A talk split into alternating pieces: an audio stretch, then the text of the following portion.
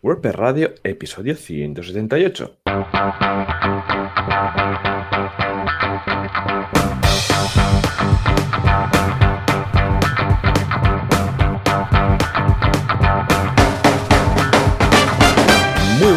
Todos y bienvenidos otra semana más, otro miércoles más a WordPress Radio, el programa, el podcast donde hablamos de WordPress, este CMS que nos tiene enamorados.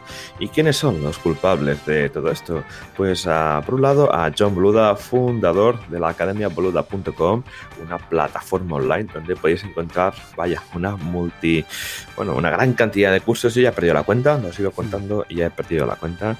Y podéis encontrar cursos de todo, desde temas de desarrollo, WordPress, marketing digital, finanzas, economía. Vaya, dale un vistazo porque está genial.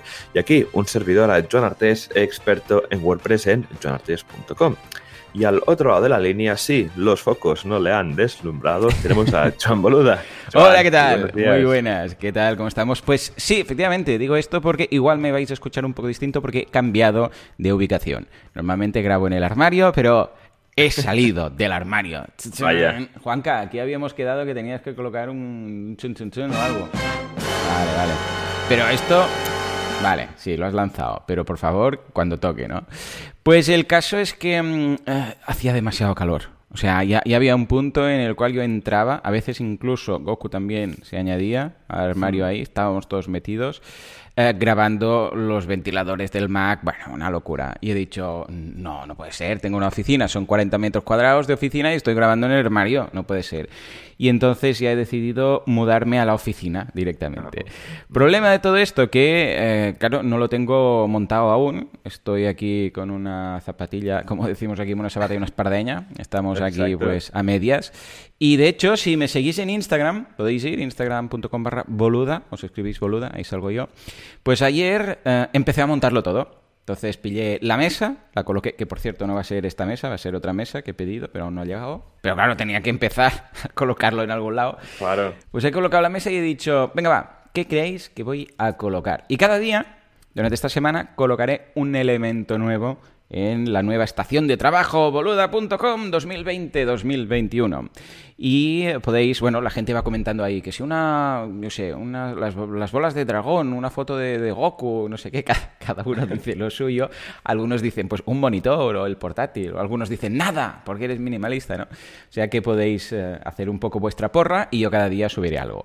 En cuanto al audio, eh, tengo que decir que igual vais a escuchar un poco de reverb, sobre todo al principio cuando me exalte más si alguien habla de Cinfores o algo, porque aún no tengo todo lo que son las espumas colocadas donde, donde pertoca, con lo que, bueno, igual vais a ver pues que en algún momento hay un poco de, de, rever, ¿eh? Si, si exagero mucho... ¡Oh! ¿Veis? Aún no, hay, aún no están las espumas, se nota. Bueno, pues es normal, ¿eh? Pero bueno, poco a poco lo iremos mejorando. Y aparte de esto, pues aquí que si no sabemos que si nos confinan, que si nos confinan, de momento estamos ahí con un poco de, de alerta de, bueno, salid pero con mascarilla y sin hacer tonterías, ¿no? Y van apareciendo focos, pero bastante controlado. O sea, pues una persona no sé dónde, una familia en el barrio de no sé qué, eh, y bastante, parece que bastante bien. ¿eh? ¿Y tú por aquí qué? Aún mejor, ¿no? supongo. Eh, en Girona sí, bastante tranquilo, porque el, tema de los contagios aquí, o sea, no es tan grave como está en Barcelona, que eso parece un apocalipsis zombie casi. Total, ¿verdad? Sí, sí, sí. sí, Pero aquí súper tranquilo, la verdad, todo el mundo parece que respeta pues las medidas, ¿no? Súper importante, por favor, poner la mascarilla, porque es la única manera de controlar, eh, bueno, el, virus. Y súper bien, muy tranquilos, así, mm. mucho turismo por aquí. ¿Verdad? Bueno, de hecho, yo he estado en Girona no Girona, Girona, pero he estado cerca de Girona, en Breda, que es un pueblecito que está ahí, ¿no? en, Gironés. En el norte. exacto, efectivamente. Ah, por ahí zona Hualva, San Hilari y todas esas cositas, ¿no? Está el ah, qué bonito, qué bonito. Y nada, nos fuimos a una casa rural, pero súper aislada del mundo, porque incluso es de, ¿sabes cuando vas por la carretera de, que de vez en cuando encuentras un camino de payés que entra, de estos que tú los ves y ¡fua! Te, metes directo con el 4x4, ¿no? A, ver, a, probar a ver qué tal, ¿no? A ver si sales. Bueno, pues vas tirando, vas tirando, hay un momento que hay una, una verja ahí que la tienes que abrir, que normalmente está cerrada con cadena, pero claro, como íbamos nosotros, pues nos la abrieron, y entonces sigues, sigues, sigues, y al final vas a lo que era un antiguo molino que está restaurado y tal. Y claro, lo bueno es que como no había vecinos y nadie podía venir, porque era un camino privado y cerrado con una verja y una, vamos, y una cadena y todo, pues eh, claro, eh, teníamos privacidad total. Entonces teníamos en el caminito este. Sí, sí, porque además este caminito va paralelo a un río. Y hay un momento, de, que, porque del camino al río hay unos cuatro metros, pero no hay cojones de meterse por ahí porque está, vamos, es la fauna tropical, a no ser que seas tú que te metes ahí con el 4x4. Pero hay un, momento que está un minuto andando de la casa que hay como un caminito para ir al río. Y entonces, claro, ya ves, los niños, el perro, Goku, estaba, pero ha descubierto su propia naturaleza. Ha dicho, yo estoy hecho para esto, yo, soy un perro de bosque. Pues claro, además, como iba sin correa ni nada, porque es que no, no había vecinos, o sea, es propiedad privada, para entendernos, de esta gente que lo alquila. Pues, pues claro, imagínate tú, estábamos encantados de la vida y luego de depresión, pues fin de semana hemos vuelto, además sin mascarilla, sin preocuparnos de nada, porque claro, es que estábamos solos, ¿no? Con lo que recomiendo mucho eh, que hagáis un poco de turismo rural, a ser posible, estando un poco aislados, ¿eh? Porque, claro, si vas a medio de un pueblo, pues vas a tener que colocarte mascarilla igual y todo. Sobre todo si vienes de ciudad. No os vayáis a los pueblos a pasar los virus. ¿eh? Por otro lado, llevamos dos semanas sin grabar porque, Joan, tenías temas que se solapaban con estos martes. Y esto quiere decir que tenemos tres cursos nuevos en boluda.com. No uno ni dos, sino tres. Esto es la locura, señores. Parece un teletienda. Y si te apuntas ahora, otro curso más. Y se llama Lo habíamos dejado, sí, sí, ah, con WhatsApp Business, ¿eh? el curso de WhatsApp Business. Entonces, desde el de WhatsApp Business hemos añadido el curso de MailChimp, que MailChimp ha cambiado muchísimo. O sea, una barbaridad, porque no tiene nada que ver con lo que era al principio, porque al principio solamente era para envío de correos, bueno, envío de correos automatizados, todo esto, ¿no?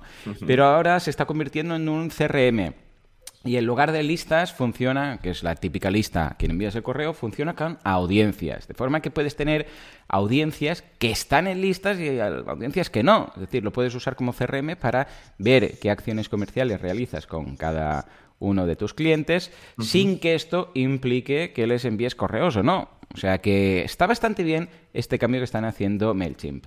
Lo único que no me gusta es que es un Cristo entender la interfaz de MailChimp. Está todo que no encuentro nunca nada, pero, pero en este caso, Bosco Soler, el profe de MailChimp, nos explica cómo llegar a todas partes sin morir en el intento. Échale un vistazo. Por otro lado, curso de WooCommerce. Este lo he hecho yo, le tenía ya muchas ganas porque ha cambiado muchísimo este plugin. Y además, he hecho un experimento muy curioso, el de la semana pasada, que he vinculado lo que contaba en el podcast durante los eh, cinco... He hecho un miniciclo típico de, lunes a viernes, contando las mejores prácticas de WooCommerce, pero además ligadas a las clases. Es decir, que si en una clase, yo sé, pues hablaba de envíos o hablaba de impuestos, pues en el podcast también hablaba de las buenas prácticas de los envíos. Por ejemplo, pues para subir el ticket medio de compra, estaría bien que mires el histórico de tus pedidos, eh, le sumes unos 5 o 10 euros y entonces pongas portes gratuitos y tal, y verás cómo aumenta pues el, carrito, ¿no? El, ticket medio. O un plugin para avisar si añades, yo qué sé, otro producto más o 5 euros más, te saldrán los portes gratis. Bueno, este tipo de cosas. Pues en el podcast lo comentaba y en el curso lo veíamos en la sección correspondiente. Y me ha gustado mucho. Lo haré seguramente cada, no sé, cada dos meses o algo así. Haré algún miniciclo ligado al curso y así también los que están apuntados pues eh, pueden ver estas mejores prácticas. Y finalmente, esta semana, el curso de Swift UA. O no, I, A, ABC. Sí, siempre me confundo ahí con la I y la I, que estos americanos. En fin, pues es un curso para crear aplicaciones para dispositivos de Apple, en cualquiera. Está el iPhone, pasando por, bueno, todo, todo lo que es iOS, ¿vale? Bueno, pues es una nueva forma de crear aplicaciones de forma declarativa para todos estos dispositivos. Echale un vistazo, está muy chulo y creo que os va a gustar mucho porque eh, la creación de interfaz es muchísimo más rápida. Y además, como siempre, lo hacemos desarrollando una aplicación de principio a fin. No solamente lo contamos y es, bueno, pues esto es como se hace, sino que creamos una aplicación que vosotros si vais copiando, pues también lo podréis recrear como tal. ¿Cómo lo ves? Un poco de todo, ¿no? Tenemos marketing, tenemos gestión, tenemos e-commerce, tenemos programación, ¿sí o no? Sí, da por ahí que vamos, que Boluda no para durante el verano para, mira, para que la gente pueda aprovechar para formarse. Sí, sí. Qué guay, qué guay. Muy bien, muy bien. Pues, pues muy bien. Pues mira, yo por mi parte, hmm. eh, desde Eurofirms hemos lanzado una web nueva, que es hmm. la, página del corporativa del, grupo, que es eh, eurofilmsgroup.com, en el que, bueno, básicamente es una web con, con, temas muy gráficos, porque, claro, es una corporativa de un grupo muy grande, entonces, bueno, pues eh, había muchos detallitos. Entonces, temas destacados, pues bueno, hay temas de animaciones, hay eh, luego también eh, ilustraciones animadas, que eso también pues es una cosa que, nunca habíamos hecho y que realmente pues es una cosa trabajando con el diseñador que es bastante crack, que también sabe mucho de interacción y demás y de código, incluso pues nos iba pasando un poco pues de diferentes ejemplos, ¿no? Entonces, bueno, stack básico a base de custom fields para, para gestionar todos los campos extras, toda la maquetación, pues con, todos los estándares y demás. Es bastante liviana, ¿vale? Pero que bueno, tiene su propia, su propia chicha. Aquí hay una cosa muy interesante también, que es mm. en, la, en la parte de oficinas. Sí. Eh, hay un Google Maps con todas las oficinas del, grupo. Vale. Y claro, es una cosa interesante porque eh, te localiza en el mapa y te sale un slider. Un ah. slider donde puedes ir eh, cambiando las diferentes ubicaciones y te van cambiando el, mapa, los pines que hay por el mapa y tal. O sea, aquí hubo un trabajo de también jugar un poco con la API de Google Maps que, que, vamos, que oh, tiene lo suyo. Sí, sí, lo estoy probando. Muy guay. Sí, recordad que también tenéis curso ¿eh? de tema de Google Maps en, en boluda.com. Eh, pues lo estoy probando y sí, sí, muy chulo, ¿eh? porque le he dado acceso, bueno, te pide al navegador que, le des permiso para decir dónde estás, y ahora ya me has mostrado las más cercanas, que me ha pillado en Blanas y en Gran Vía. Ojo que estas cosas no son tan fáciles, ¿eh? porque muchas veces te localiza y te dice por IP, por ejemplo, y te dice, estás en Madrid, ¿sabes? Y dices, perdona, Madrid es muy bonito, pero estoy en Mataró en estos momentos. claro, aquí al final eh, el único permiso que, puedes acceder desde el navegador es la localización de la IP, no puedes hacer nada más. Entonces, yo como tengo fibra más móvil, pues que no sé por qué me localiza en Barcelona. Así mm. que, mira, más anónima mi navegación, ¿eh? Parece que esté... y si te, colo si te conectas con un VPS de esos, entonces ya no hay quien te pille, ¿eh? Exacto, totalmente. y nada, pues nada, es una página que hemos estado trabajando, multidioma con, WP, con WPML, porque es un proyecto muy sencillito que no hace falta pues crear un multisite para, para para tal, ¿no? Y también porque, bueno, los, redactores están acostumbrados a WPML, les va bien y lo prefieren incluso, así que, bueno, tiramos por ahí. Que también tengo que decir que WPML está mejorando bastante. Sí, ¿eh? sí, sí, es cierto, es cierto. Realmente... Yo lo he instalado ¿eh? de vez en cuando, pero cuando es un blog muy sencillito, sin, o sea, sin e-commerce ni cosas raras. En esos casos para el cliente sobre todo, va súper bien. ahí, sí, sí. Pero la que tienes que instalar, los 25 eh, plugins o extensiones, uno del de media no sé qué, el otro para el de WooCommerce, el otro para no sé cuánto. Ahí, claro, cuando lo complicas, sí, a ver, si WPML aquí lo criticamos, pero en realidad es un plugin muy bueno, está bastante bien, pero para ciertas cosas. Es, lo de siempre. O sea, hay cosas para las que sirve, pero el, a la que metes, yo qué sé, pues un WooCommerce, por ejemplo, yo, yo no lo recomendaría para nada. Pero una típica página web corporativa normalita, que tiene, pues yo qué sé, estática casi casi, porque es, bueno, quiénes somos, qué hacemos, nuestros clientes, servicios y ya está, y que luego necesitan una versión, pues en un par de idiomas más, y pues está estupendo. Además, luego puedes tirar de caché, de turno, porque esto ya no hay quien lo mueva, cuando es una página de estas semiestáticas, para entendernos, y, hace muy bien su trabajo. Lo que pasa es que, claro, como WordPress puede hacerse muy complejo, con muchos extras, muchos plugins, ahí es cuando, como todo sistema complejo, cuando es simple, se puede estropear poco. Pero cuando tiene muchas cosas, pues es como un plugin, digo, como un WordPress solo, que imagínate un cliente que te entra con un WordPress 2.5 hmm. y, y, dices, bueno, se tiene que actualizar, no hay ningún plugin. Bueno, le das sin ningún tipo de problema al botón de actualizar. Pero si tiene 25 mm, plugins, dices, a ver, vamos por partes. Copia de seguridad y tal, ¿no? Pues esto es lo mismo. O sea que muy bien, muy, muy bien trabajo, me gusta mucho cómo ha quedado, sí señor. Sí, sí, mira, estamos distraídos trabajando aquí en verano. Pues, pues nada, si te parece, Joan, comentamos eh, nuestro patrocinador.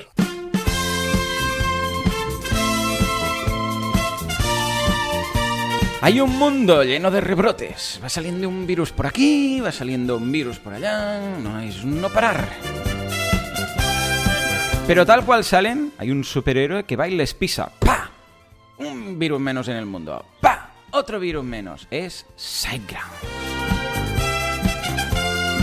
Pues sí, porque es rápido, veloz, eh, raudo y bueno, todos los adjetivos positivos los podéis poner aquí. Es el hosting de los otros hostings. 24 horas al día, 7 días a la semana, 365 días al año de soporte, uptime, velocidad y la barba de Mon. Bueno, bueno, bueno, ¿qué decía aquel? Uh, cuéntame, ¿qué vamos a destacar hoy de SiteGround? Pues mira, bueno, primero de todo comentar que es un poco raro oírte sin la sintonía. Oh, ¿no has escuchado la cinto? no. Queda muy cutre.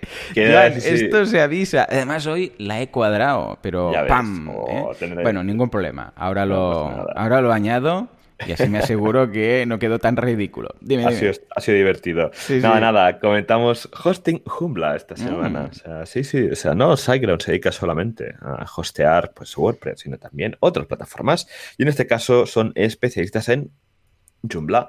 En este caso, está ofrecido por personas a que les encanta esta plataforma. Tienen tres planes. El startup desde 5,99 euros al mes para un sitio web, 10 gigas de espacio web, indicado para 10.000 visitas. Luego tenemos el plan Grow Big para, con que sale por unos 9,99 euros al mes para varios sitios y 20 gigabytes de espacio web. Y luego tenemos el GoGeek por 13,99 euros al mes con varios sitios web y 40 gigas de espacio en el disco. ¿no? ¿Qué tenemos? Tenemos, pues mira, instalación en un clic super catcher para Joomla, para gestionar todo el tema de caché, con tema de la caché dinámica basada en Nginx, eso también importante, los planes Grow Big y GoGeek, y también tienen Git preinstalado. Además, soporte especializado con, con Joomla, o sea, no solamente te van a ayudar con el alojamiento, sino también con el CMS, una velocidad que no te vas a creer gracias pues, a, los stacks que, de caché y de velocidad que usan, y una seguridad impecable, ¿no? Que en SiteGround, bueno, tienen un buen eh, firewall, tienen medidas eh, personalizadas para todo el tema de seguridad. Así que, bueno, hará que los eh, hackers no entren en tu sitio. Así que nada, podéis darle un vistazo en siteground.es barra hosting-joomla.htm. Y nada, dejaremos un enlace en las notas del programa para que lo probéis. Y sí, lo típico, si tenéis alguna web en Joomla, darle una oportunidad porque está genial.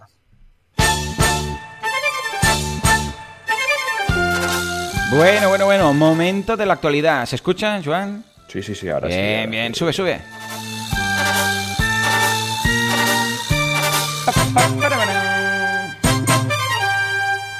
Bueno, bueno, bueno, bueno. Ey, pedazo de actualidad que tenemos esta semana. Tenemos, vamos, noticias de Jetpack, tenemos noticias de All-in-One SEO, de las WordCamps. Juan, ¿por dónde empezamos?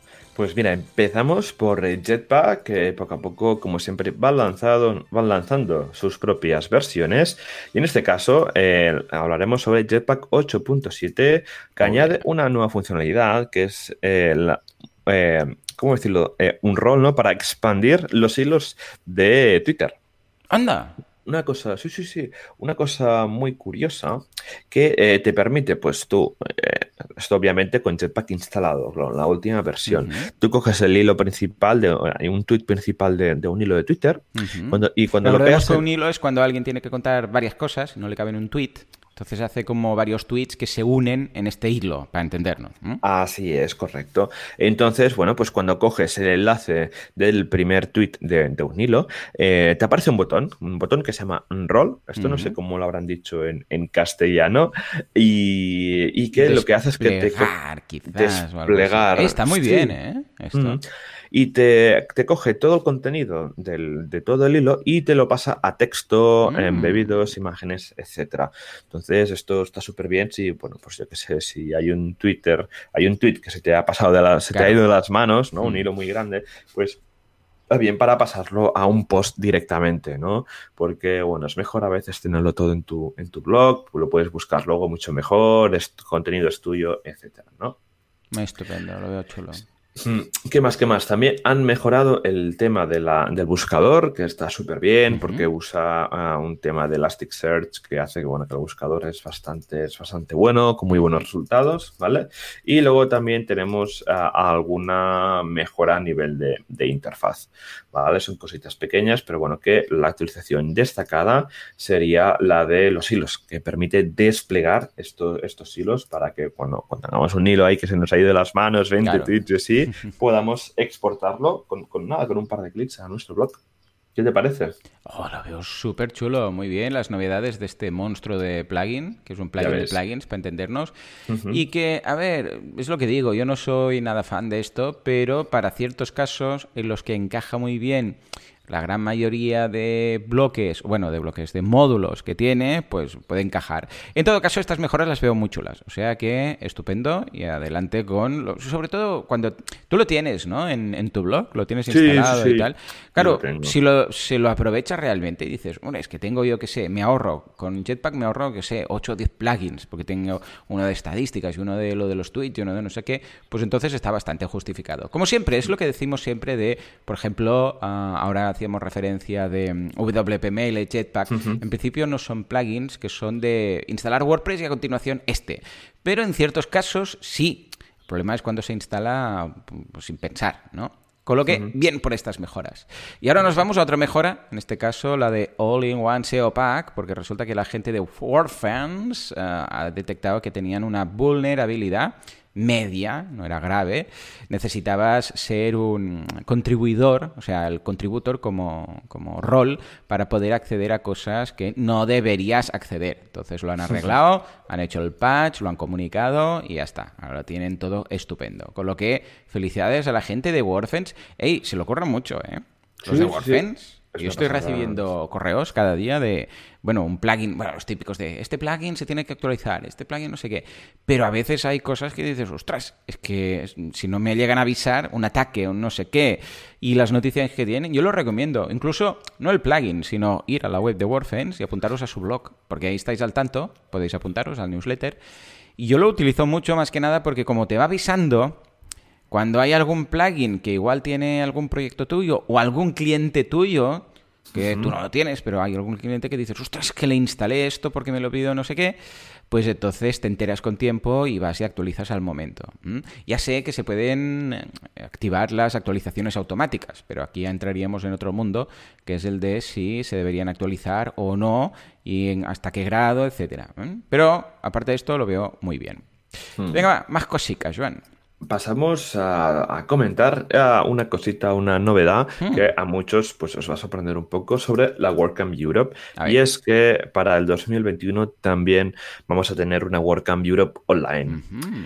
Esto básicamente es porque, eh, bueno, el futuro de, los eventos, el futuro también de la pandemia, que no hay una vacuna, que también una de las razones que comentan en, el post donde lo han anunciado es que eh, hay mucha, pues esto no sabe el tema vacuna y tal, y también que al ser un evento donde viene gente de muchos países diferentes, pues no lo ven como de manera segura, ¿no?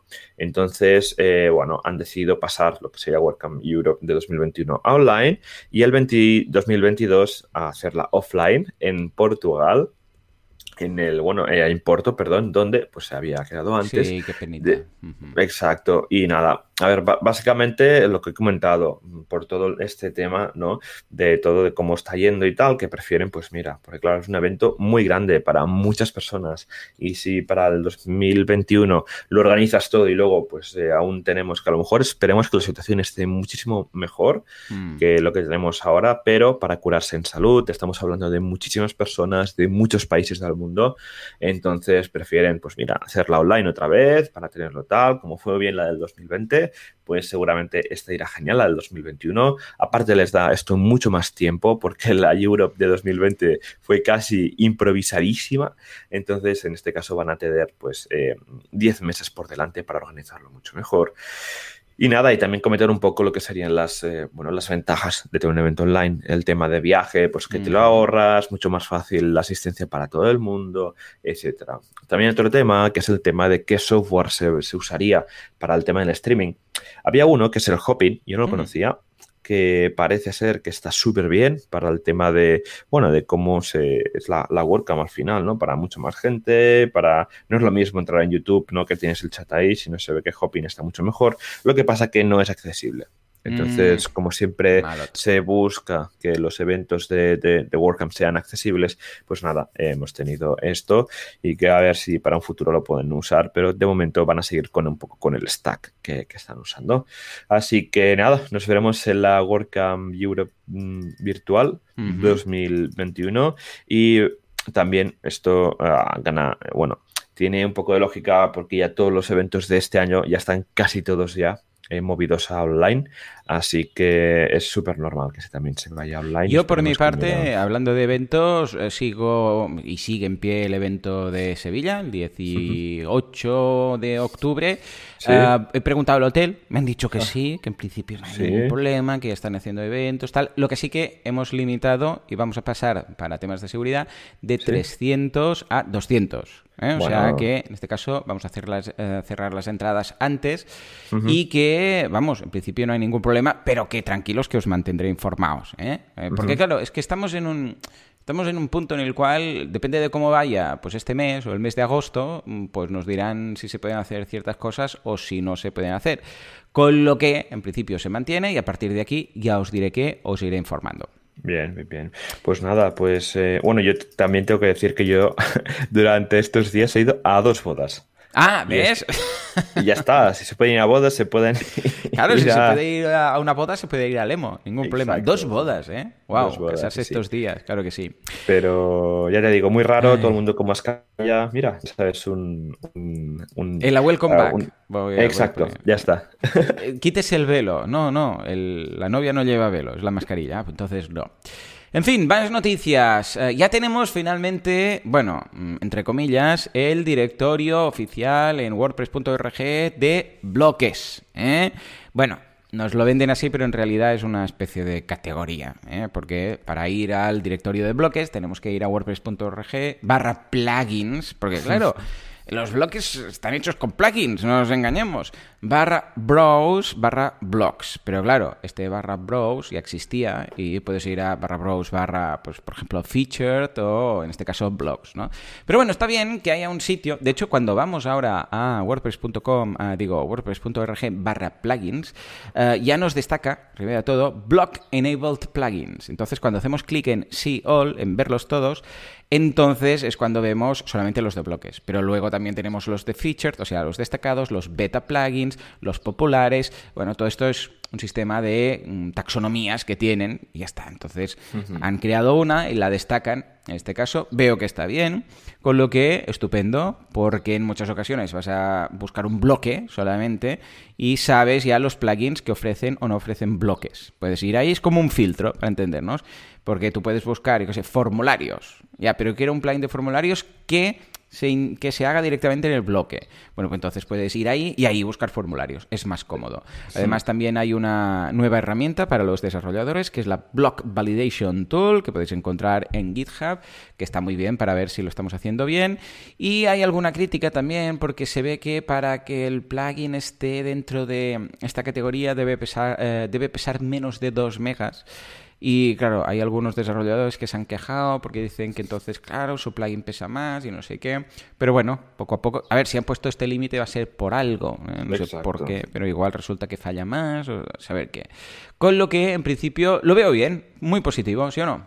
Qué guay. Sí, sí, sí, no, yo lo veo también. Es una cosa que vendrá esto para la 5.5 porque, bueno, y ya veremos que poco a poco van añadiendo funcionalidades para 5.5 que queda exactamente tres semanas para 5.5. Wow, está y lo veo, eh. sí, sí, y esto lo han hecho básicamente, van un poco justos con este tema, así Mm. que es por eso que han hecho un poco el call for blocks para, para el directorio, así que veremos que, cómo arranca, pero está guay, o sea, no sé, imagínate que quieres añadir un, bloque de una, un pricing table, en lugar de ir a plugins, buscar bloques y tal, pues ya lo tenías directamente integrado en el editor. Esto está súper chulo, ¿no? Y te lo instalan en un, en un fly. Está, me encanta, la verdad. Así Sí, que sí. veremos cómo, cómo va. Y nada, para terminar, hablaremos de una nueva versión de Gutenberg. Para variar, Gutenberg 8.5, que ya es un poco pues la versión final para eh, la, la versión 5.5. Ay, con tanto número me estoy liando ya, ¿eh? Con- para, para WordPress 5.5 que saldrá el 11 de agosto. ¿Y que, añade? Pues eh, permite editar pues, una, una imagen individual. ah, también permite una cosa muy chula que es añadir Mm. imágenes desde, ¿cómo decirlo? Desde, eh, desde fuera, es decir, desde otros alojamientos, desde, Ajá, desde otras bien. páginas web y también eh, mejora el drag and drop. Para lo que es el tema de editar la, la- una imagen es cuando estamos en una galería, claro, mm, tú cuando insertas una galería en WordPress, en el editor, ya no te deja editar esas imágenes, ¿no? La galería es tal Claro. cual. Pues con la última versión de Gutenberg esto cambia y te permite modificar la, la- una, cualquiera de las imágenes de manera individual, borrar, a subir una nueva, etcétera. Esto está súper bien porque era una de las un poco una de las cosas que Claro. más se pedían, ¿no? Luego, ¿qué más? Tenemos esto de eh, subir imágenes externas, ¿no? Imaginamos, pues, lo típico, ostras, esta imagen me encanta, pues la pones la URL, hay un botón y se sube automáticamente esa imagen Ah, bien. dentro de tu, eh, bueno, de tu librería de, de pedidos. Y Ah, ya vale, para... o sea, queda también ya incorporada, no es eh, hot linking, para entenderlo. Exacto, Ah, así es, sí, sí, sí, sí. Vale, que ya veremos desde, desde qué punto esto, bueno, pues claro, si es una imagen con copyright y tal, pero bueno, al final si estamos hablando pues de imágenes que son free, esto Claro. está súper bien, es muy cómodo porque al final te la exportas, ¿no? Y no te la juegas en el caso de que sea una imagen que ya no, eh, bueno, que ya no existe, ¿no? Imagen, Claro. pues esto, esto ayuda un poco, ¿no? Y luego ya para terminar eh, tenemos esta mejora del drag and drop que nos permite pues tener varios bloques seleccionados y nos permite moverlos, arrastrarlos directamente. Entonces esto va súper bien pues para un poco pues ayudar en la maquetación de, de Mm, un Esto contenido. se había retrasado un poco por temas de accesibilidad, pero parece que, que bien, que han sacado una opción para, mm, para que sea accesible, porque recordemos que también tiene que se- ser accesible, porque entre otras cosas WordPress eh, se utiliza en sites del gobierno en Estados Unidos, eh, bueno, y aquí también, y estos por ley en ciertos países deben ser siempre 100% accesibles, tanto el desarrollo como la visualización, o sea que muy bien. Totalmente. Así que nada, veremos eh, cómo evoluciona todo, todo Muy junto. bien. Y bueno, tiene buena, tiene buena pinta, ¿no? Hay una, otra cosa muy chula también que me decía yo que la, que la había leído y no sé dónde y era aquí. Y es que, claro, como ya tenemos los patrones por ahí en, el- en el, en el plugin y que es una Ujú, cosa que ya vendrá cierto. en 5.5, ¿no? Recordemos que los patrones pues son esos esquemas de páginas ya montadas, ¿vale? Yo qué sé, pues el about page, ¿no? Eh, un hero image con un texto y dos columnas, tal, no sé qué, pues que tú lo haces clic a uno de los patrones, una de las plantillas, ¿no? Por decirlo de alguna manera, y nos la cargaría directamente dentro de lo que sería pues el contenido, ¿no?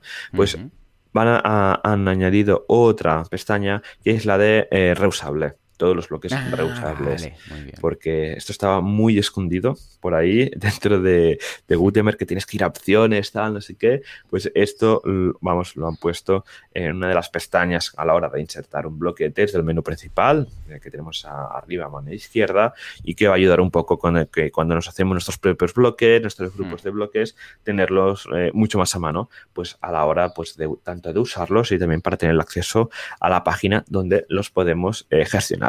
Así que otro punto, bueno, para, para Gutenberg. Y, nada, veremos a ver qué tal. En nada, tenemos eh, WordPress 5.5, que no es que vienen unas cuantas novedades. Pues nada, John, si te parece, vamos a comentar el feedback, comentarios, que tenemos unos cuantos. Venga, va, a por él.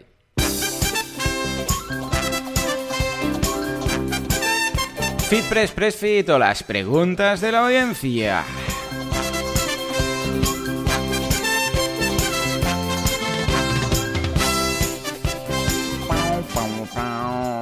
Venga, va, empezamos, que tú ya has hablado mucho, te leo el primero, con Fer, que nos dice, hola, soy el de la pregunta de plugin de DropCap, se os olvidó poner el enlace, ponedlo por favor. Bueno, ningún problema, claro que sí, te lo dejo aquí. ¿Lo tienes a mano, Joan, o te lo, te lo paso por aquí en la escaleta? Sí, pásame por la escaleta. Venga, pues te lo dejo aquí y Fer, gracias por avisar. Esto me pasa mucho a mí, en esta ocasión ha sido Joan el que coloca los enlaces, pero a mí me pasa continuamente en mi podcast, ¿eh? Digo, os dejo el enlace y ese día cuando sale el podcast Joan, que no está el enlace. O sea que, bien, bien, somos todos humanos. Venga, ¿qué más tenemos por aquí, Joan? Pues mira, tenemos a, Jesús Nuño, que nos mm. comenta: Hola, Joan, es que tal va el desconfinamiento. He escuchado que en este episodio habláis sobre Multilingual Press y WPML. Deciros que en mi caso utilizo mucho Wiglot Creo que es mm. la mejor alternativa Multilingual Press y es mejor que WPML. Os aconsejo probarlo porque además tiene versión gratuita en el repositorio. Espero que estéis bien y nos seguimos escuchando. Oye, no sé qué pasa, que esto va a estar al final patrocinado por eh, la gente de WPML. ¿eh? Bueno, es lo que decimos, sí, efectivamente es, un, es una opción muy interesante, Wiglot, que de hecho ya he hablado en mi podcast de él, incluso he hablado con sus fundadores y gente de marketing y tal, y es una aproximación muy distinta que creo que está bastante bien, porque lo que te hace es una traducción inicial y luego tú ya puedes ir frase a frase. o sea, es una mezcla, para que nos entendamos, entre lo que sería pues eh, Google Translate, para entendernos, que te lo traduce todo, pero también tienes la posibilidad de entrar en esas frases y modificarlas. De forma que, claro, a mucha gente le, encaja, porque dice, ojo, eh, esto es pago mensual, es un software as a service, para entendernos. Eh, eh, no es un plugin que compres y ya está, sino que luego cada mes, pues en función, bueno, os dejamos el enlace, lo podéis mirar. Pero la idea es que si hay alguna traducción que no te acaba de molar, tú entras, la editas y ya te queda modificado, con lo que te quita igual, no sé, el 80% de trabajo inicial. Y eso sí, luego necesitas a alguien que lo revise, ¿eh? No nos fiemos de estas traducciones y la... Venga, que vayan a misa, ¿sí o no? Sí, sí, sí, tal cual, ¿no? Hay que ir con cuidado con esas traducciones. Pero, pero sí, yo ya te digo, Wiglot lo he visto en varias WordCamps, ¿no? Y bueno, y te digo, nunca lo he probado porque, claro, al final trabajando siempre con el mismo plugin y tal, pues mira, me da un poco pues de tal, ¿no? Y también porque me conozco ya casi los errores más comunes de WPML, tengo un poco por la mano, pero bueno, mira, nunca es tarde para probar cosas nuevas y a lo mejor le daré, le daré un vistazo también, porque, bueno, tiene pinta de que es, que es bastante bueno también. Mira, la versión gratuita eh, ofrece 2.000 palabras. Pero claro, es que 2.000 palabras de las ventilas pareciera que no. poquito. Pero nada. Y a partir de aquí es 99. Mira, ahora tienen la versión también anual, si queréis. Pero bueno, si no, son 9.99, 10.000 palabras, pero es que una vez más, 10.000 palabras, es que te las ventilas muy rápido. A ver, si es una web básica que dices, no es que mm, no lo voy a tocar y tal, pero es que si no, imagínate a alguien que crea contenido. O sea, 10.000 palabras se las ventila en un plis. Luego la de 19, 50.000 palabras, 49, 200.000 palabras, y ahí sí que ya quizás, o incluso un millón de palabras, pero son 199 al mes. Eh, no sé hasta qué punto. Y anual, pues tienes el descuento típico de dos meses a cada año. Está bien, es una interesante que para ciertos clientes y para ciertos casos puede encajar. Exacto, totalmente. No, a ver, está bien también tener varios, eh, bueno, varias alternativas, ¿no? A la hora de, de, esto, porque al final cada plugin un poco, pues tiene eh, sus cosas, ¿no? Entonces sí que yo usado Multilingual Press y PML y sé cuándo usar Multilingual Press o PML y en este caso, pues mira, habrá que darle un ojo a, a, Wiglot para, pues mira, porque nunca sabes, proyectos pequeños o rápidos y tal, pues seguro que va, que va genial. Así que nada, tendremos que, probarlo un poquito. Claro que sí. Pues venga, nos vamos ahora a contestar a Lucas que nos dice, buenas chicos, excelente el episodio de Namespaces de PHP. Les consulto qué técnica utilizarían para mantener actualizados plugins que no estén en el repositorio oficial. Venga, va, Joan. A ver, aquí, a ver, a ver. Claro, ¿qué me pasa, no? Cuando creas eh, temas a medida, cuando creas sitios a medida, sí que me ha pasado, ¿no? Que tú creas un plugin, ¿vale? Y claro, es un plugin de uso interno, no lo vas a subir en el repositorio porque primero es para es para ti y luego pues es que a lo mejor contiene pues configuraciones muy específicas para el proyecto o alguna clave API o por ahí, ¿no? Entonces es un poco eh, bueno que no, no se sube, ¿no? Al final al repositorio por, por estos mm. temas, lógicamente. Entonces, en este caso sé que hay una opción, ah, creo que es un plugin, creo que es, que permite actualizar plugins que estén en un repositorio de Git privado, ¿no? que puede ser tanto GitHub o como Bitbucket. No me acuerdo del nombre, pero mira, sé yo que... utilizo uno que lo tengo, mira, te lo voy a buscar y así te digo cuál es, que estoy ahora haciendo, ¿te acuerdas? Ah, no, no te lo dije, creo, a ti, porque estoy haciendo un software as a service con Alberto González, que es eh, muy fan de Stripe, para añadir opciones a Stripe. ¿Eh? Serán herramientas extras, estilo, pues que sé, uh, borra todas las tarjetas que estén caducadas del sistema o cosas así, ¿no? Ah, o envía un correo a toda la gente que hace X meses que eh, no le pasa la cuota. Bueno, todo de extras, sobre todo enfocado muy a membership sites. Ya, ya os contaré cuando lo tenga, ¿eh? Está quedando muy chulo, muy chulo. Son, ya os digo, extras para Stripe. Y lo utilizamos porque, claro, él trabaja con GitHub, es súper, vamos, súper fan de GitHub, y el que utiliza él, mira, lo estoy viendo, es GitHub Updater, ¿eh? que es un plugin para actualizar automáticamente los paquetes de GitHub, Bitbucket o GitLab, organizando plugins, temas y lenguajes. También permite la instalación remota de plugins o themes en WordPress. Es este, ¿no? Mira qué bien. Sí, sí, sí me suena. Has dicho GitHub Updater. Oh, yeah, sí, te voy a dejar también el enlace, ¿eh? así ya lo tienes para colocar. Muy bien, pues venga, va. ¿Qué nos dice José? José nos dice, hola, buen miércoles, chavales, saludos a ambos Joanes, como siempre es un gusto saludarlos y nuevamente agradecerles por su maravilloso tiempo y conocimiento que exponen juntos. Solo os escribo para compartirles una herramienta que posiblemente no han mencionado en el podcast, al menos no he escuchado que la hayan mencionado desde el principio, se llama ShareBlock y la encontrarás en shareablog.com. La he estado probando y pues a decir que va muy bien y no tiene login pues al desinstalar el plugin, Editors Kit, que es necesario para importar los bloques prediseñados, todo sigue igual en cuanto a contenido y aspecto. Ventajas que le veo. Primero, no tiene login. Segundo, importa bloques prediseñados en formato JSON. Tres, hasta donde probé, los diseños compartidos en la web son solamente hechos con Gutenberg Core, nada de plugins externos como para con Gutenberg Hub. Desventajas. La primera, hay que usar la web para descargar los bloques prediseñados cuando se podrían importar directamente desde el plugin a modo de insertar una sección. Y segundo, que es necesario proveer tu email para descargar una sección de bloques. Bueno, probadlo y ya nos diréis qué piensan de esta herramienta. Estupendo, muy bien. ¿Qué tal? ¿La, conocías?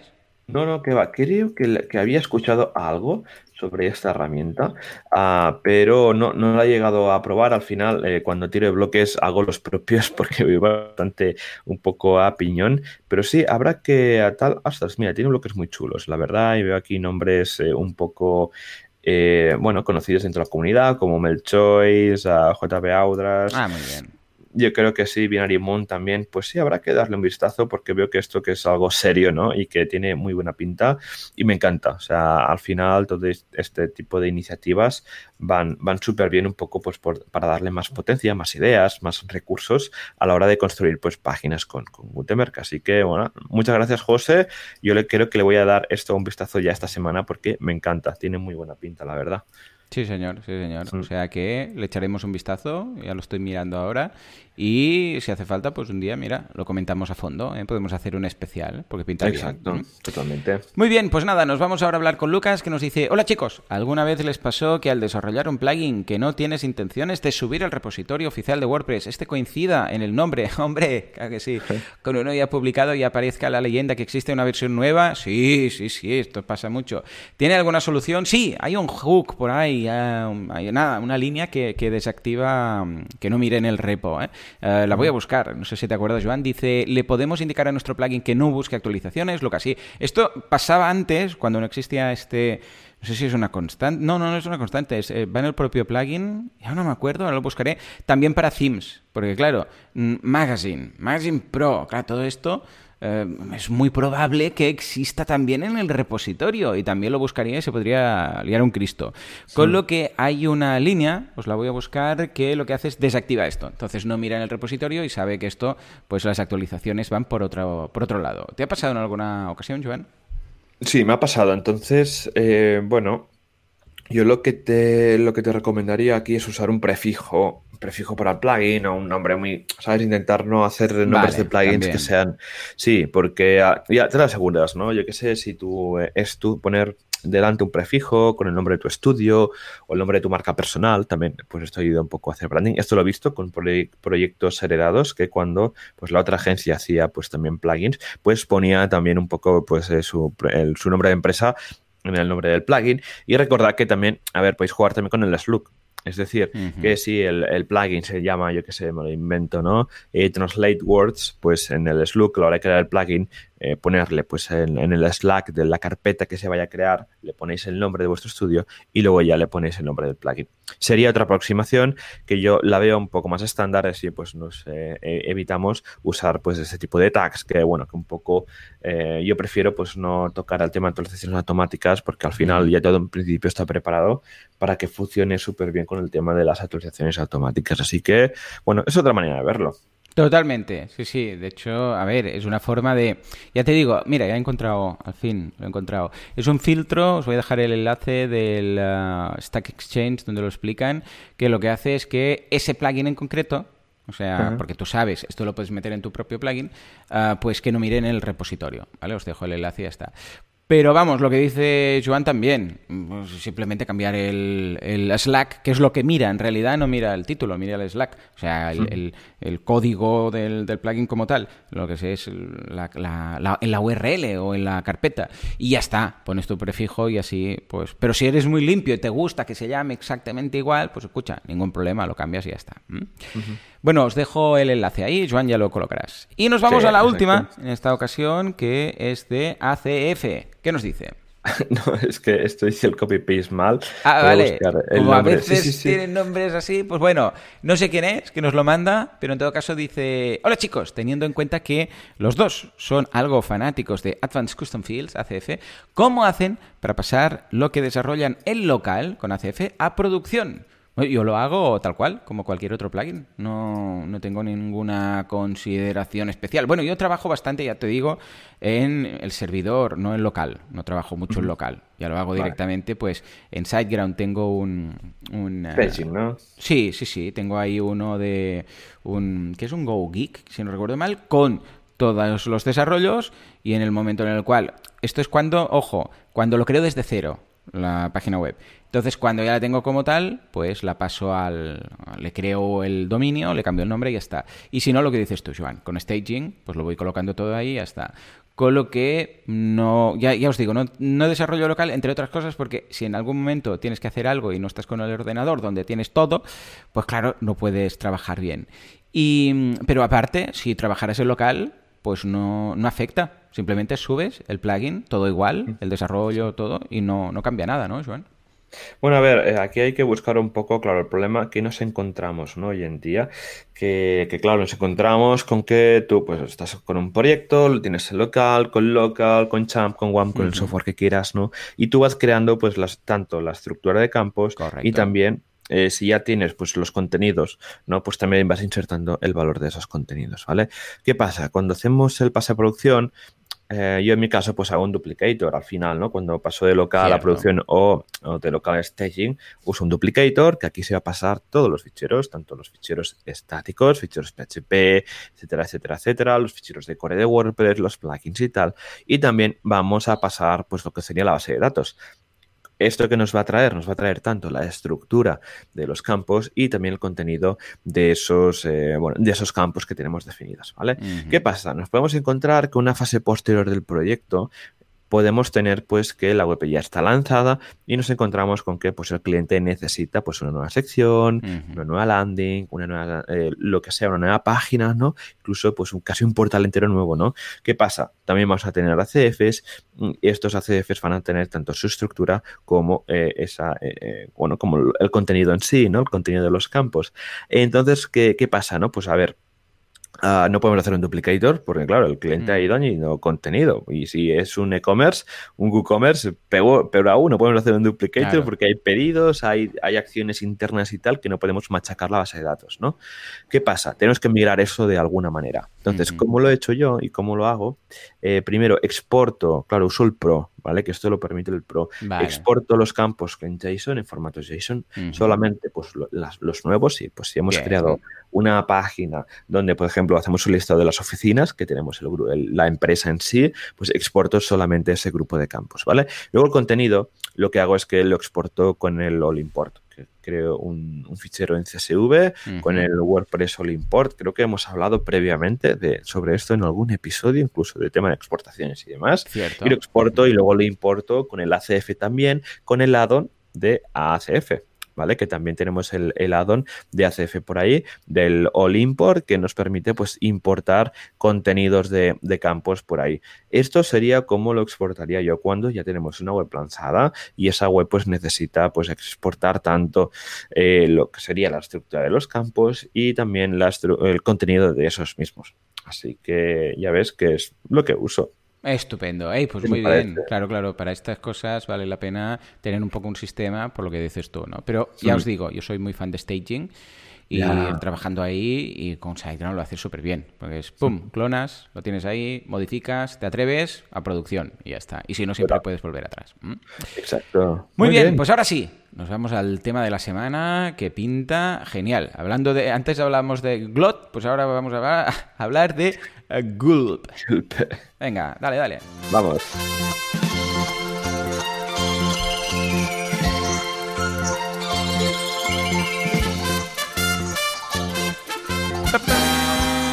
Venga, va, Joan, ¿qué es Gulp y para qué sirve?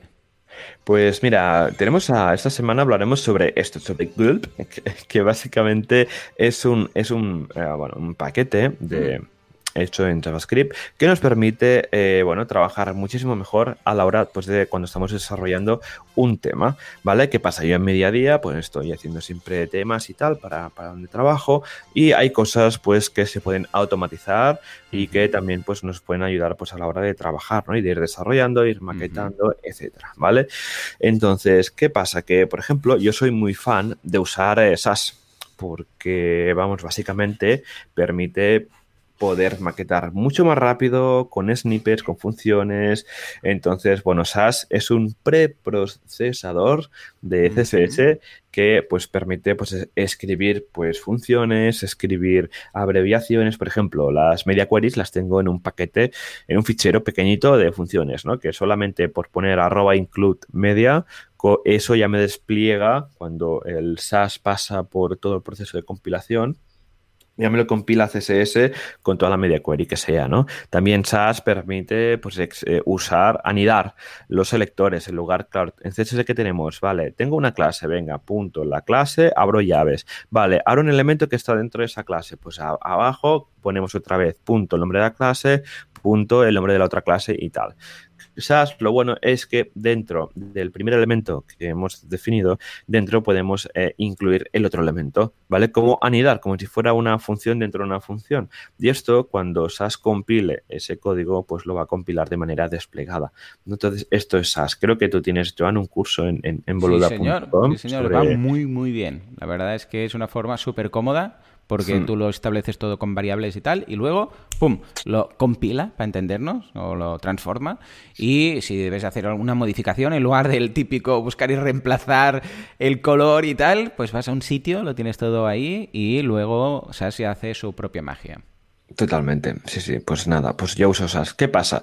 Que para compilar SAS lo puedes hacer de varias maneras, ¿no? Primero, pues, por algún, alguna extensión que tengas en tu editor, como Code, como Coda, etcétera, ¿vale? Que te lo, te lo va compilando y tal. ¿Qué pasa? Y cuando trabajas con, con varias gente, pues claro, no todo el mundo usa el mismo editor, cada uno se va a configurar como quiera, etcétera, ¿vale? Esto es un inconveniente. Luego hay otra manera que es instalar un plugin. Hay un plugin que permite, pues, que te, bueno, que te compila en tiempo real el SAS. Esto a mí no me gusta porque, claro, al final estás dejando que, el servidor haga esa compilación y pierdas un poco el control, ¿no? Sobre eso. Entonces, bueno, eh, yo le veo esa desventaja. y, también ese plugin a veces falla. Y me he encontrado, y si falla, que te, si falla la compilación de SAS, eh, tenemos un problema porque la, la web se desmaqueta, ¿eh? y lo he visto.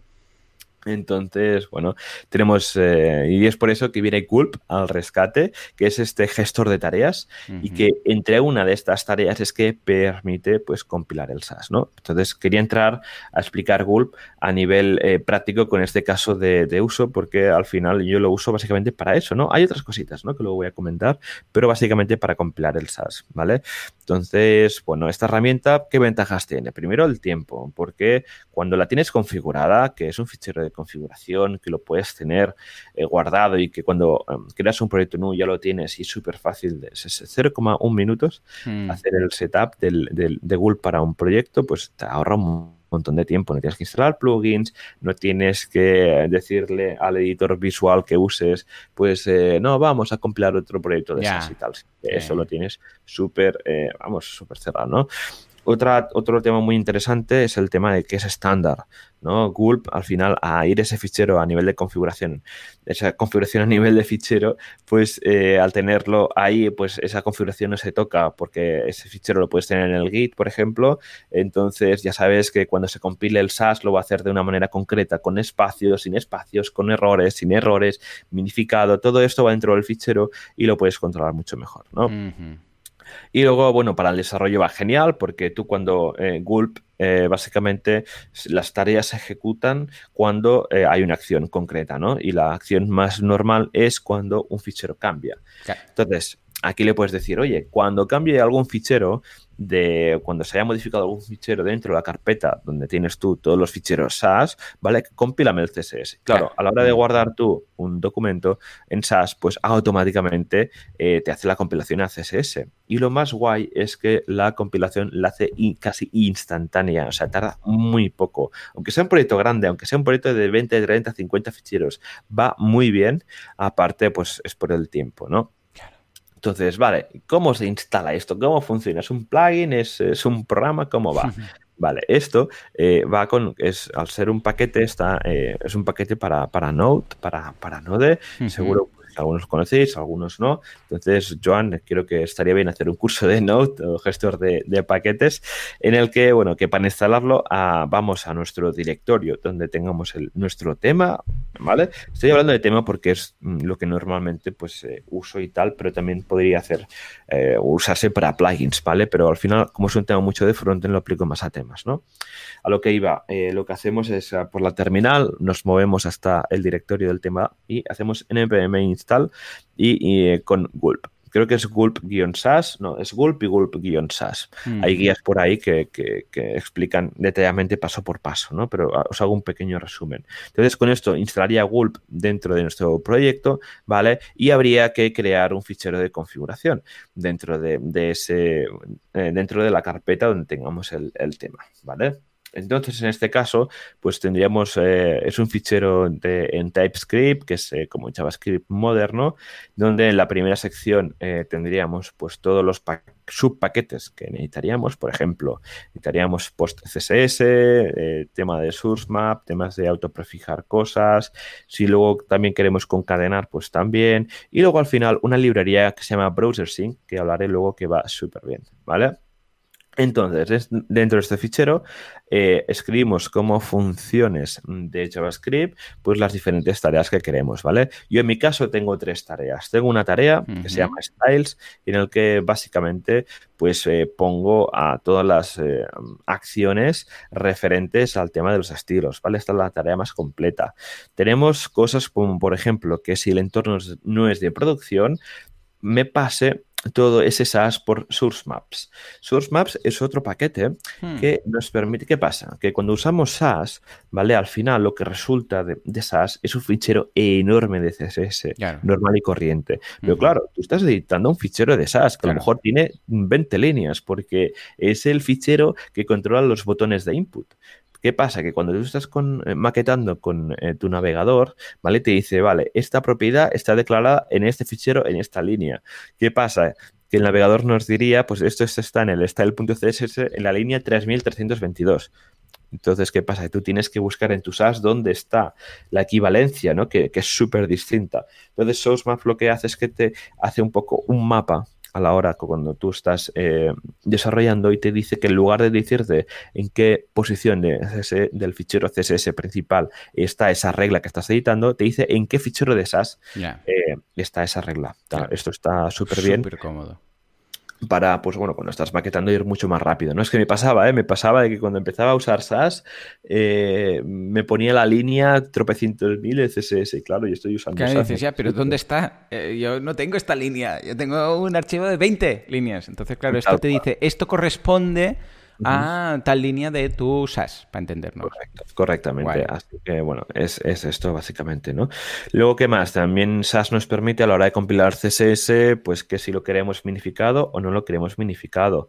Esto va súper bien. Se puede usar otro paquete que se llama Yarks, que le puedes pasar argumentos a la hora de ejecutar una tarea de Gulp, ¿vale? Entonces, pues con el, esa, si le decimos que es para producción, podemos decir que los ficheros se compilen a nivel minificados y así, pues, te ahorras el plugin de minificación. Así no, no mm, ah, vas a eh, vas a tener mm. una dependencia menos a, pues a la hora de pues de poner el, bueno tener un plugin por ahí y demás, ¿no? Mm. También podemos poner cosas de autoprefijar, de que si por ejemplo tenemos eh, la compatibilidad nuestra tiene que ser muy completa, pues que las eh, los selectores de CSS que lleven propiedades muy, muy nuevas, pues que nos pongan los autoprefijos de típicos del mod, de WebKit, de Internet Explorer, etcétera, ¿vale? Y luego, pues, eh, ya teníamos Browser Sync, que lo que te hace básicamente es que cuando tú guardas un fichero de CSS y se compila, ¿vale? En el navegador que es eh, que Browser lo que hace es que te carga la web a través de un proxy local, ¿vale? Es localhost 2.3000 por el puerto 3000 y es que automáticamente te recarga la página, pero si es CSS no te recarga la página, sino que inyecta los cambios eh, directamente en el fichero de CSS haciendo que eh, el cambio de CSS sea instantáneo. ¿Vale? Mm. No hace falta ir refrescando. Claro, esto lo bueno es que la, cuando estás maquetando y guardas un fichero, cuando ya vas al navegador, eso ya está cambiado y ve realmente cómo está quedando. Claro, esto te ahorra el tener que ir actualizando la página, ¿vale? Entonces, os lo recomiendo simplemente para esto, ¿vale? ¿Qué más? Otra función que tengo es el tema de los JavaScripts. Es que le digo que dentro de la carpeta de JavaScripts me los compile todo dentro de otra carpeta, ¿vale? Una, una cosa muy importante que a tener en cuenta es que cambiamos aquí lo que sería un poco la estructura de carpetas, ¿vale? Recordemos que en un tema de WordPress tenemos el style.css en la, en la raíz, ¿vale? Claro. Y eh, que esto es un fichero imprescindible para, un tema porque se ponen todos los, eh, bueno, la, cabecera donde se le pone el nombre, se le pone las tags, la URL, la descripción, etcétera, ¿no? Entonces tenemos esto. ¿Qué pasa? Que cuando trabajamos con, con SaaS y tal, hmm. eh, hay que usar, o, hay que hacer que el, que el SAS vaya a una carpeta para tenerlo más ordenado. Yo lo que hago un poco es crear de la raíz del tema una carpeta que se llame SAS y dentro carpetas según pues eh, los bloques, según las páginas, según los componentes, etcétera. Lo tengo todo súper bien organizado, ¿vale? Page templates, content, eh, shortcodes CI, bloques, etcétera. ¿vale? Entonces, lo bueno es que esto es muy modular y dentro de cada carpeta habrá, habría más carpetas o más ficheros, ¿vale? Y luego, cuando decimos, vale, entonces Gulp, ¿dónde te genera el fichero? ¿Lo, generamos dentro de style.css y tal? Yo prefiero crear una carpeta dentro de la, de la, raíz del tema que se llama dist, de distribución, y ahí dentro crearía una carpeta de CSS y de JavaScript. Dentro de la carpeta de CSS de dist le meto, pues le digo a, Gulp que me meta ahí el, fichero CSS final, ¿vale? Y igual que también crearía una carpeta JavaScript para meter el fichero JavaScript final. ¿Esto por qué lo hago? Porque normalmente lo que al final lo que estoy metiendo en Git es el, fichero de SAS, porque es mucho más entendible, mucho más mantenible y mucho más fácil de llevar el control. Entonces, bueno, básicamente yo lo organizo de esta manera. Y luego lo que hago es que a nivel de Git ignoro la carpeta de distribución, porque al final esto lo acabas subiendo por FTP o lo acabas subiendo por algún sistema que tengas ágil de subir a través de Git, etcétera, ¿vale? Entonces yo normalmente la carpeta de Diest no la tengo, no la traqueo por, por Git, porque incluso pues que si estás usando software, yo que sé, tipo Azure, ¿no? Que te permite hacer deploys, pues lo que hago es que el, el SAS me lo compile Azure a la hora, pues cuando haya un commit, cuando haya un pull request, hacia alguna de las ramas que, que suben a producción a staging, ¿no? Entonces yo lo organizaría de esta manera. Así que, en resumen, un poco, ¿vale? Eh, tenemos eh, Gulp que nos ayuda a, eh, bueno, a paquetizar una página y que nos ayuda a trabajar muchísimo mejor a la hora de Hmm. maquetar una, un, un theme y que nos ahorra un montón de tiempo y hace que todo sea mucho más estándar. Os dejaré un, un GitHub con, con el fichero de ejemplo de, de, de Gulp que, que tengo para que le deis un, un vistazo, lo probéis y también os, os, bueno, os animo Qué a guay. que tengáis, bueno, que lo probéis y que reviséis pues eh, alguna documentación, algún cursillo para que, porque claro, es que hacer un curso de esto entero es que nos daría para tres podcasts, entonces os hago un poco la, la idea para que, bueno, pues para que veáis si os convence o no y que si eso, pues le deis un vistazo, preguntéis y estaremos súper contentos de contestar a estas Oh, qué preguntas. guay. Súper bien, súper completo y además con un extra incorporado. ¿Qué más podés pedir? Madre mía. Sí, sí, sí. Pues nada, tú, pues esto es el programa de, bueno, el, el tema de hoy. Creo que nos estamos un poco ya llegando a la hora final. Sí, Así cierto. que, Joan, si te parece, vamos a comentar los meetups, WordCamps eh, online que tenemos pues, estos días por aquí.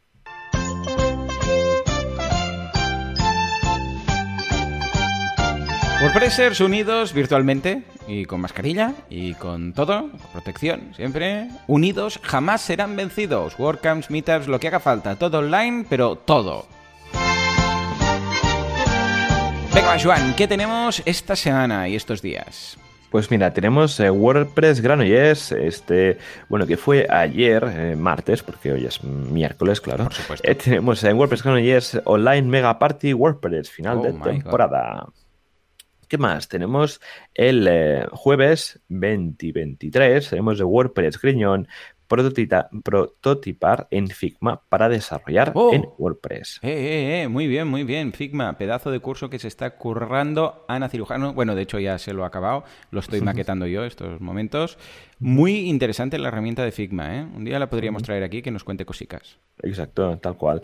¿Qué más? Tenemos el día 24 en WordPress Barcelona, diseño en general en WordPress, así que también tenemos otro, otro meetup, de temas de diseño. Y ya, venga, la semana que viene, jueves, lo comentamos, Elementor Madrid, dale al formulario, Alegría Macarena, que darás contenido y muchas cosas buenas. En WordPress Cartagena, cómo vivir bien mal desarrollando webs, orientado a freelancers y pymes. Y ya está, estos serían los eventos online que tendríamos esta semana en WordCamp en España. Recordad que todo esto lo comentamos en una web que se llama wpcalendar.io. Claro que sí. el Pedazo de, ahí, del grandísimo Javier Casares. Totalmente. Pues nada, pues nos escuchamos la semana que viene con más WordPress, con más eh, Gutenberg, con más meetups, con más todo, con más plugins y nada, nos escuchamos la semana que viene.